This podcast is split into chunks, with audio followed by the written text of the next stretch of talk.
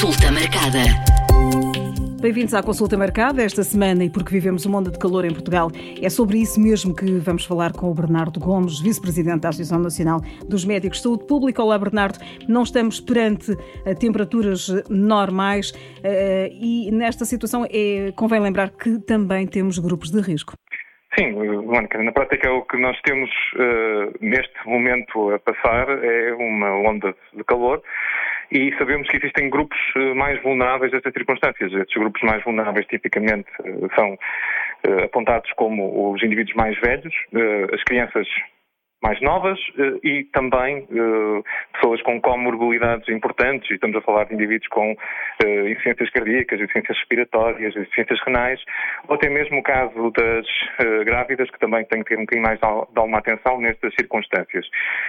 Eu gostaria de acrescentar uma coisa para além destes grupos, que é algo que às vezes nós nos esquecemos, que tem a ver com trabalhadores, nomeadamente indivíduos da construção civil, indivíduos da agricultura ou até mesmo outro tipo de trabalhadores que têm que ter necessariamente exposição direta aos alimentos e que nessas situações nós podemos planear também o trabalho deles para que eles não estejam mais expostos eh, nas alturas eh, mais complicadas e que também sejam tomadas medidas como nomeadamente o acesso fácil à água, hidratação e períodos de descanso que façam com que estas pessoas também não corram mais riscos na sua atividade profissional. Eh, costumamos normalmente começar por conselhos eh, em relação à praia. Eu desta vez eh, faço o inverso. Estamos a viver uma situação de contingência esta semana devido ao risco de incêndios e começava exatamente com conselhos para quem vive em áreas rurais, nomeadamente as áreas que estão a ser atingidas por incêndios no país. Eu, permitam que, relativamente às circunstâncias de segurança e da proteção civil, o que o coisa mais importante é realmente estar atento aos conselhos das autoridades de proteção civil e cumprir escrupulosamente aquilo que for indicado.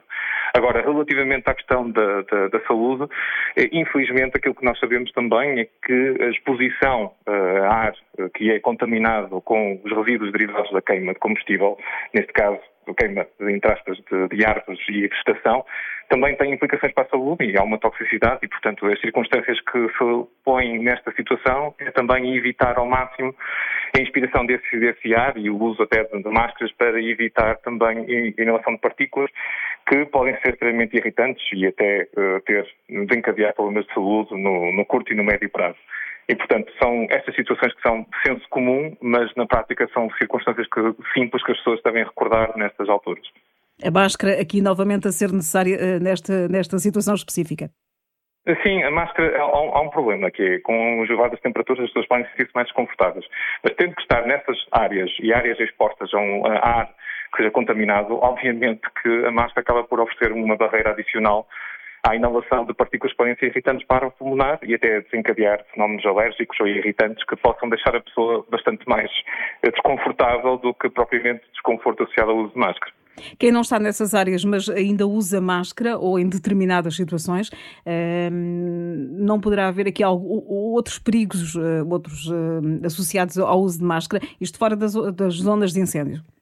Não, não, não me parece. Nós também acabamos por tipificar a máscara, por vezes, em uh, observações manicaístas do, do, do, seu uso. Neste momento, aquilo que eu posso dizer relativamente a espaços interiores e com muita gente é que a questão do, do uso da máscara continua a ser uma boa ideia. Agora, é preciso lembrar que, nomeadamente até pessoas com a história de doença alérgica, eh, nomeadamente até a exposição ao pólen, beneficiaram clinicamente do uso episódico de máscara em, eh, ao ar livre, na altura eh, de maior exposição a estas partículas. É óbvio que nós podemos replicar esta experiência, nomeadamente quando estamos perante ar mais poluído e ou zonas sazonais, por exemplo, de transmissão de vírus respiratórios e ou infelizmente, esta circunstância de ar mais contaminado com cinzas e partículas tóxicas derivadas de, de, de incêndios. Isto basta recordar também um bocadinho qual é a filosofia, nomeadamente de países eh, com mais asiáticos, digamos assim, ou de países asiáticos em que o uso de máscara não é uh, nada extraordinário, é um elemento incorporado socialmente que é aceito e reconhecido como tal para resposta a situações de uh, risco coletivo. Recomendações para o verão e agora um, todos nós sabemos da importância do protetor solar, da hidratação, mas eu gostava que, que o Bernardo se focasse aqui em conselhos específicos para esta onda de calor. Há uma situação que vale a pena falar nesta, nestas coisas de forma bastante simples, embora possa ser do senso comum, mas que é importante também tipificar.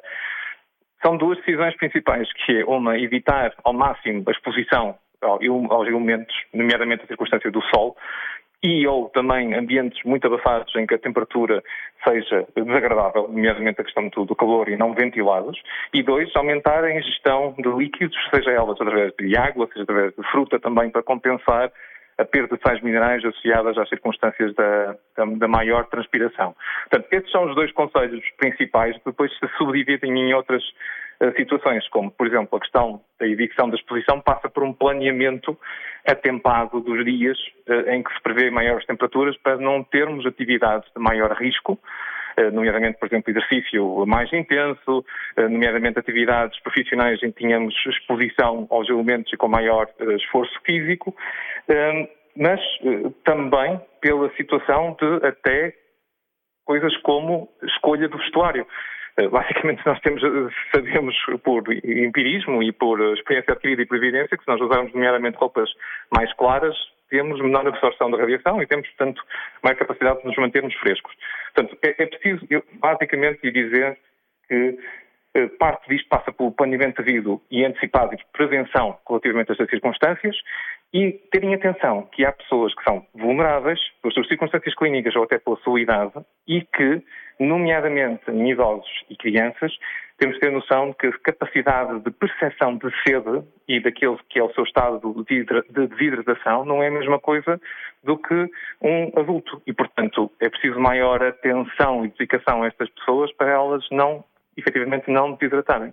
E insistir para beber água quando não há sede, é isso mesmo? É? Exatamente, exatamente. Sim. É, é, às vezes, num dia de temperaturas muito elevadas, superiores a 40 graus, se calhar uma ida à praia para crianças eh, pode não ser uma boa ideia.